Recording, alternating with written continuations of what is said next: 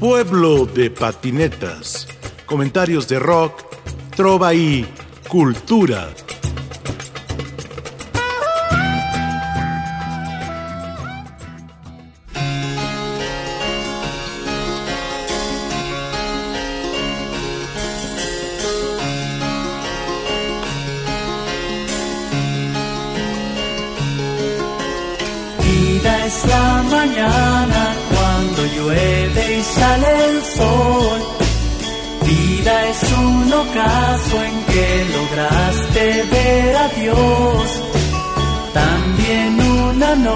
Noche sin luz a tu alrededor. Todo es vida. Ah,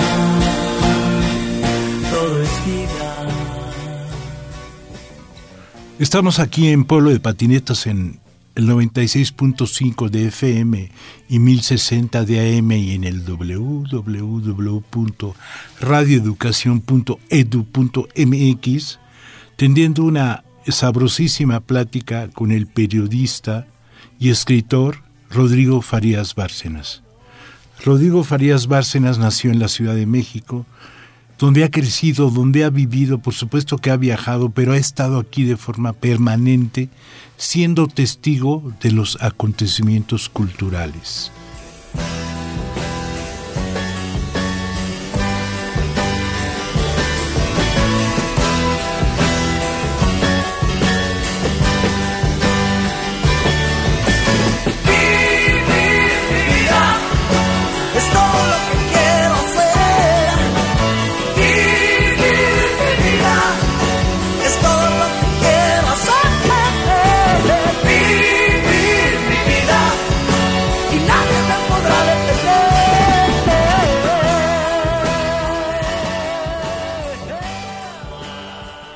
Aquí en el libro ¿Quién detendrá la lluvia? incluyo una crónica de aquella vez que tocó el grupo Three Souls in My Mind en el auditorio Che Guevara ya en 1984. Ese fue el punto del declive del grupo. Posteriormente se formaría el Tri. La parte final de esta crónica, que da cuenta de un hecho totalmente insólito, dice así. La familia de Echeverría a un gran viaje se piró. Doña Esther y su marido se fueron a dar un rol y es que nuestros impuestos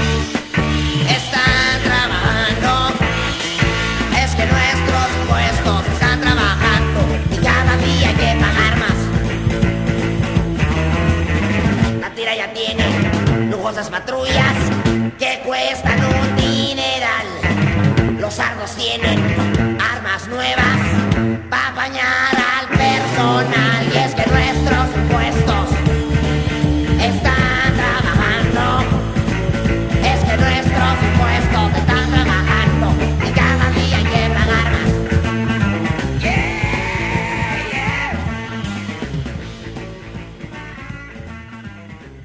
Entonces sobrevino el desenlace. El cantante caminó por el escenario hasta colocarse atrás del baterista. Lora parecía contorsionarse a espaldas de este, cuando, de una manera repentina, Charlie se levantó y con rápido empeñón echó al suelo a su compañero. Daba muestras de estar enfurecido cuando, sin miramiento alguno, propinó severos puntapiés al que también es su cuate y compadre, para luego abandonar el tablado con el rostro congestionado por el coraje. Tras él también salieron el saxofonista Arturo Labastida y el guitarrista Sergio Mancera. ¿El pleito era real o solo parte del espectáculo? Como haya sido, la escena nos dejó atónitos. ¿Era el principio del fin de uno de los grupos de rock más longevos de México y el mundo? Esta confrontación ocurre en un momento importante para el rock mexicano, cuando está diversificándose y encontrando formas para comunicarse con la gente después de haber pasado por más de una década de marginación. El altercado, más allá de hacer pública una relación desgastada desde hace tiempo, parece ser un síntoma de este fenómeno. Supone el enfrentamiento de dos maneras de llevar el liderazgo del grupo hacia esa posible comunicación. Lora se incorporó y al parecer no le importó que lo abandonaran, pues decidió terminar él solo. La audiencia en su totalidad se puso de pie y aplaudió como vitoreando a un héroe que había llevado la batalla a su culminación. La batalla, en sentido estricto, es el concierto de esta noche. En un sentido amplio, es la lucha del grupo por sobrevivir en un medio hostil, donde el rock es reprimido.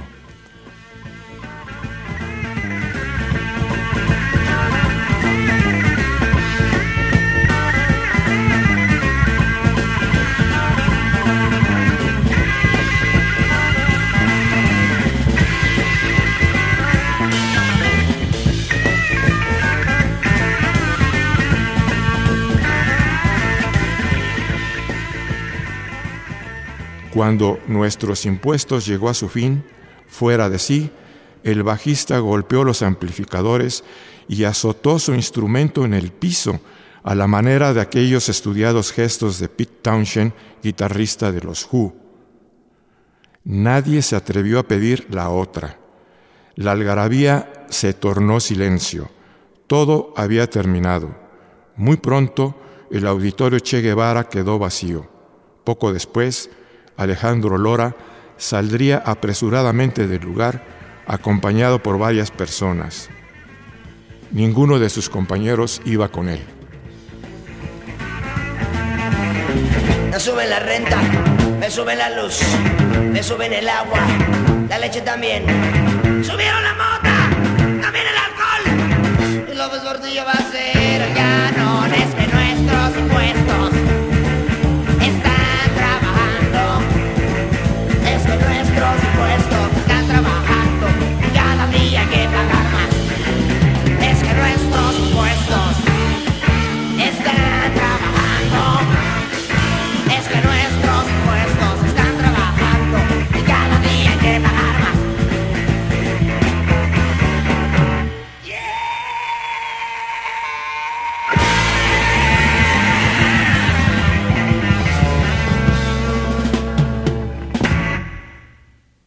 ¿Cómo organizas quién detendrá la lluvia? Porque tu archivo es un archivo inmenso. Estoy pensando, Tower Records, no sé, Melodía. eh, ¿Cómo se llama este suplemento cultural donde trabajabas? Donde yo te leía, no me acuerdo. ¿Cómo organizas estos, Las horas extras. Las horas extras. Víctor del Real, besitos. ¿Qué sucede? ¿Cómo organizas todo esto? Porque si hay una línea ya directa a partir pues de la idea de muchos de nosotros de Hank Magnus Enzerberger. Sí. Cuéntame. El, el libro está organizado en dos partes. La primera parte es una eh, narración autobiográfica eh, que empieza en, en los años infantiles cuando yo escuchaba rock and roll en español y eh, termina cuando se implanta en, en México el modelo neoliberal a fines de los años 80. Sí. ¿no? Entonces es un, un proceso en el que mi vida eh, personal está entrelazada con ciertos acontecimientos sociales eh, históricos y como parte de ese entrelazamiento eh, está el rock. Entonces yo es- he seguido toda, toda esa evolución desde el rock and roll de los 60 hasta el momento, ¿no? A veces de manera muy cercana, a veces no tanto. Entonces, toda esa narración este, eh, autobiográfica concep- conceptualmente está ligada también al, al sociólogo Wright Mills, del mismo libro, Sí. La imaginación sociológica, Sí. Porque tengo que decirte que eh, Ray Mills era un sociólogo que se oponía al, sistema académico este, conservador de tipo funcionalista, pero también a la ortodoxia marxista. Entonces, Ray Mills es un sociólogo muy, muy, muy importante para la contracultura en México, aunque rara vez se le mencione, porque Ray Mills fue una persona muy cercana a Pablo González Casanova. Fíjate. Y eh, nada más, fíjense bien nada más de quién estamos hablando. O sea, Ray Mills fue una influencia muy importante en Pablo González Casanova, que fue eh, el que ideó el sistema educativo eh, de los SH, A empezar. las ENEPS Sí. y este, el sistema abierto, ¿no? Y aquí solamente estoy mencionando un granito de toda la obra de Pablo González Casanova, ¿no? Entonces a mí me parece este, muy extraño, me parecen ausencias que no deberían existir en las revisiones hemerográficas y bibliográficas que hago cuando se habla de contracultura en México. Básicamente se habla de fenómenos juveniles relacionados con la música, pero a esta gente tan importante no. Es que mira, ve cómo hay, hay ciertos acontecimientos que se vuelven irrelevantes socialmente hablando porque son irrelevantes para la comunicación corporativa, ¿no? Ve cómo se trató la muerte de Pablo González Casanova, que es reciente. O sea, me, me pareció realmente una grosería, ¿no? Este, ah, que ni, si- ni siquiera menciones en los, en los medios que se les llama chayoteros, ¿no? Sí.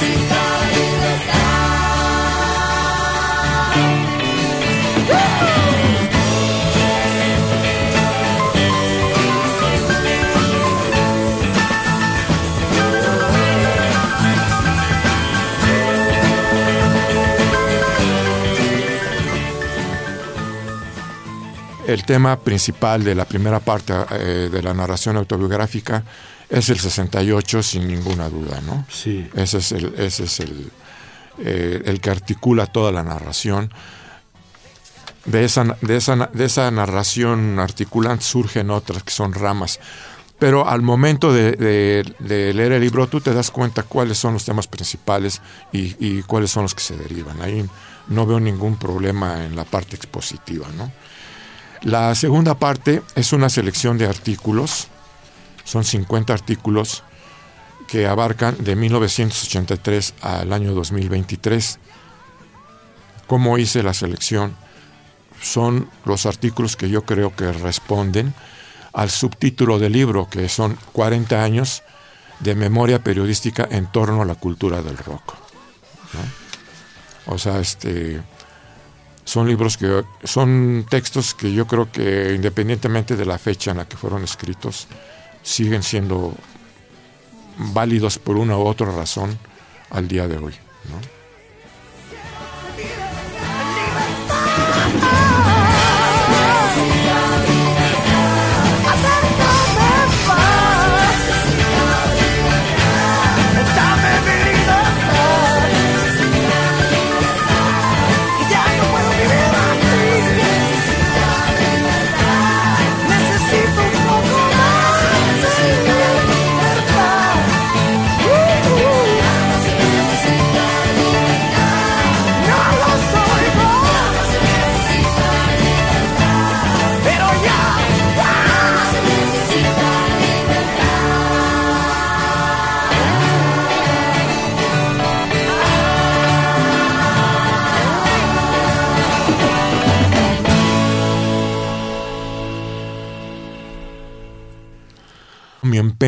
Generar un discurso alrededor de la producción autogestiva, cosa que eso sí no abunda tanto. ¿Se acuerdo? Sí, o sea, ¿por qué creo? Porque hace falta todavía sensibilizar a la sociedad respecto a de qué estamos hablando cuando hablamos de producción independiente o producción autogestiva, ¿no? De manera que estén dispuestos a invertir en los proyectos o a comprar sus productos. Los proyectos independientes tienen que sostenerse. Por supuesto. No, a mí no me gusta mucho este, la idea de depender, ¿no? Este, este libro fue hecho totalmente con recursos nuestros y, sacrificio del bolsillo propio, eso es sin duda. Pero es un trabajo este, organizado, hecho con un criterio profesional de pe a pa. Lo que yo hice para presentar el libro en el Tianguis del Chopo es una muestra de cómo hay que generar un discurso para, para empujar esta parte de la, de la producción, ¿no? Porque mira, te voy a decir qué es lo que pasa. Muchos de los que nos hemos involucrado en proyectos autogestivos estamos resolviendo problemas todo el tiempo ¿sí? y no nos, no nos alcanza el día, no, nos alcanza la semana, no nos alcanza el mes, ni el año, ni diez años sentarnos a pensar y reflexionar lo que hemos hecho. De acuerdo. Sí. Entonces, pues, sí, sí es necesario porque si no, no hacemos esa memoria. La, memoria tiene una vertiente oral que es muy importante, pero estarás de acuerdo que si no se registra por escrito también tiende a perderse, ¿no? Sí, por eso es importante el libro físico. Sí. Porque las bibliotecas no van a desaparecer. Aunque el libro esté en la nube, pero la nube se nos olvida, se nos pierde. Sí. Aunque, aunque a lo mejor no nos alcance el tiempo para leer todo lo que está apareciendo. El, hecho de haber hecho ese libro sí tiene limitantes porque, por ejemplo, una, una principal es que el, tiraje es muy pequeño, ¿no? O sea, este... De hecho, yo estoy vendiendo el libro personalmente. Es, es, es una manera de hacer las cosas muy básica. Pero es, yo quiero hacerlo básico pero efectivo. No, sucede cuando uno va a la tienda, tiene una necesidad, quiero un kilo de jitomates y quiero medio kilo de pollo y un aceite. Ahí son 200 pesos, cabrón. 250 pesos. Sí. Cuando uno tiene, uno tiene necesidades culturales, pues ni modo, hay que, pues uno va y busca, busca los libros que necesita uno en su cabecera. Pero aquí los estudiantes, los profesionistas, las amas de casa, necesitan entender, no porque yo lo diga, sino esto es la sugerencia para entender la historia de estos 40 años, según Rodrigo Farías Bárgenas, y su contexto histórico.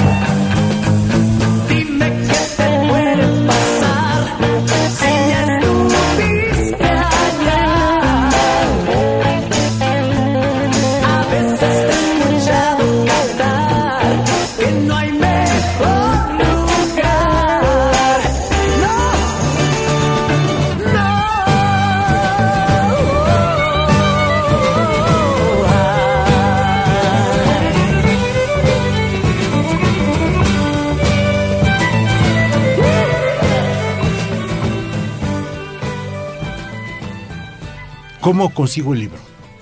El libro se llama ¿Quién detendrá la lluvia?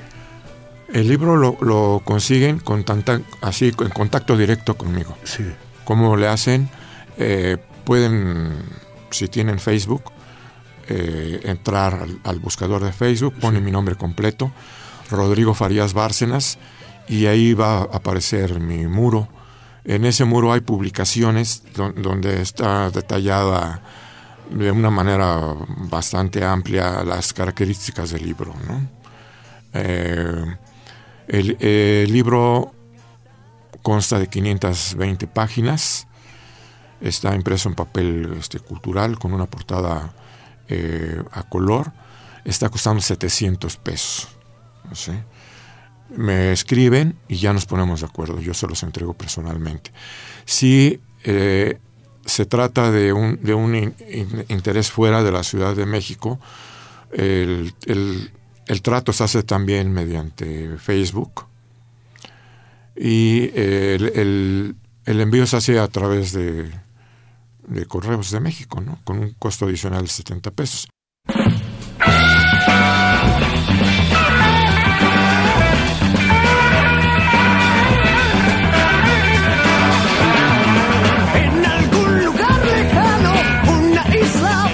Ser, donde cada ser humano pueda a su vez tener un país lleno de hermanos, de alma y de serenidad,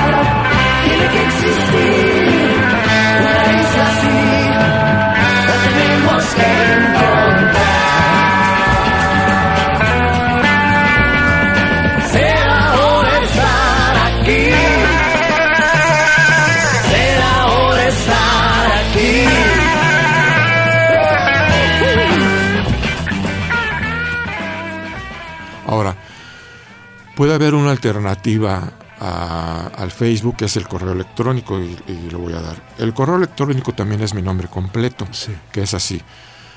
Rodrigo Farías Bárcenas arroba gmail.com. Rodrigo Farías Bárcenas arroba gmail.com. Me escriben un correo y también.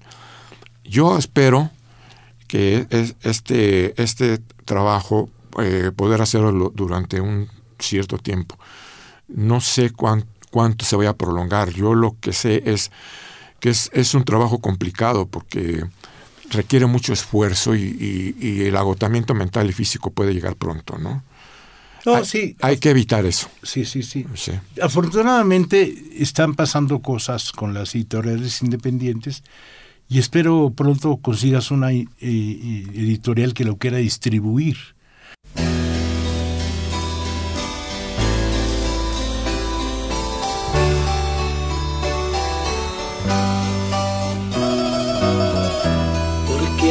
Porque a veces te recuerdo.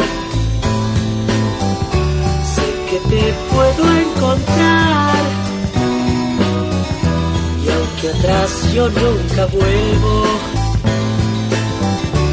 algún día te voy a alcanzar.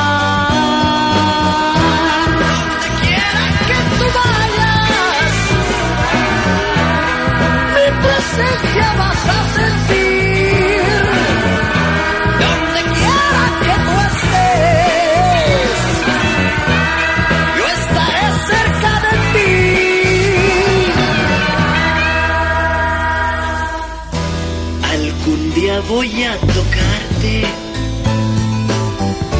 y a volverte realidad. Lo que yo voy a enseñarte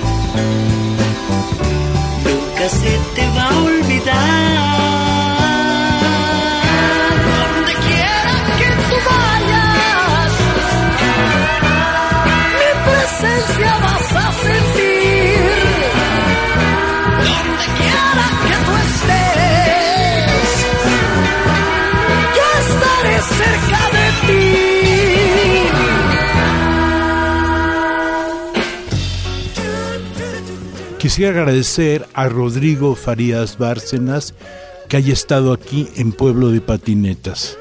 Muchas gracias, Rodrigo. Muchas gracias a ti, Rafael, y gracias también a Radio Educación.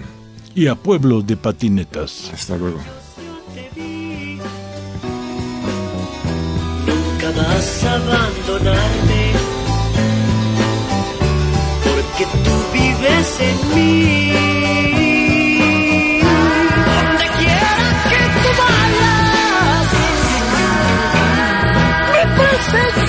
A sentir. Donde quiera que tú estés, yo estaré cerca de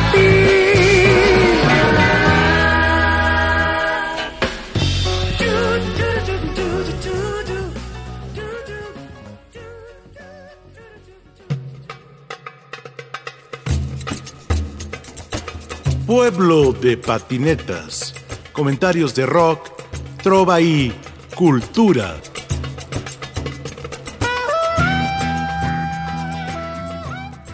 En la grabación de la entrevista, desde Ciudad Gótica, Guillermo Lagarda Trillo.